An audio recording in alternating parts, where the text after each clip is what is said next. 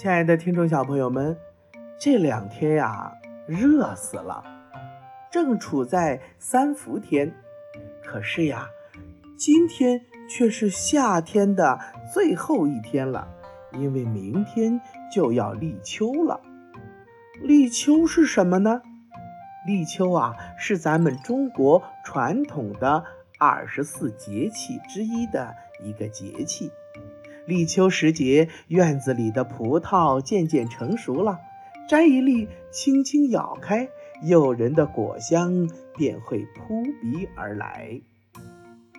立秋不仅预示着炎热的夏天即将过去，秋天即将来临，而且也表示草木开始结果、孕子，进入收获的季节。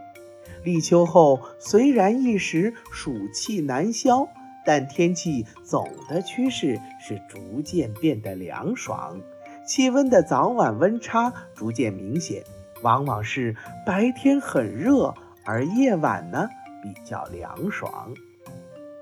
古人云呐：“立秋有三候，一候凉风至，二候白露降，三候。”寒蝉鸣，凉风至。立秋以后呢，暑气渐消，舒适的小北风已不同于暑天里的热风，给人们带来了丝丝凉意。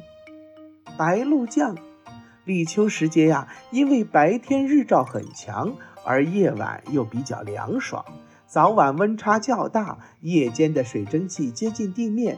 所以在清晨形成了白雾，又在室外植物上凝结成了一颗颗晶莹的露珠。寒蝉鸣，立秋以后啊，低鸣的蝉称为寒蝉。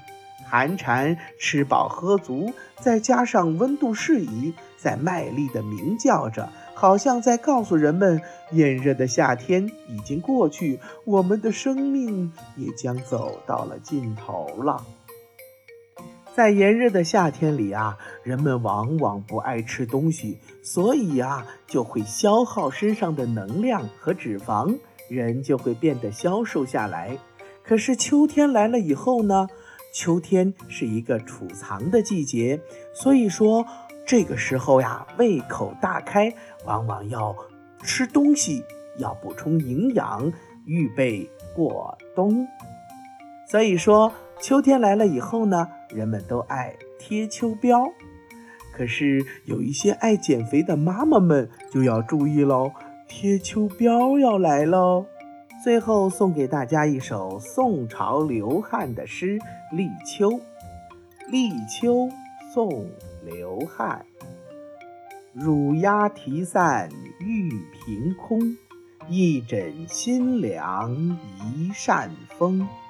睡起秋色无觅处，满阶梧叶月明中。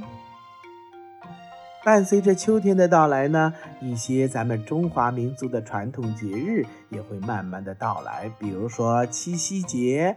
八月十五的中秋节等等，到时候呀，松老师会再讲这些节日的故事给大家。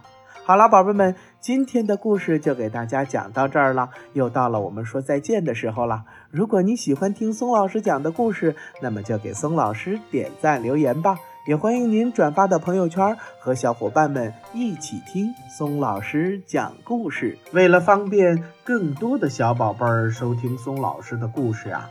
我们的微信公众平台上线了，你可以让妈妈帮助订阅。请记住，松老师的“松”啊，是松鼠的“松”。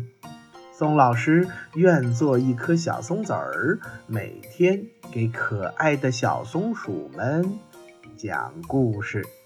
明天同一时间不见不散，拜拜。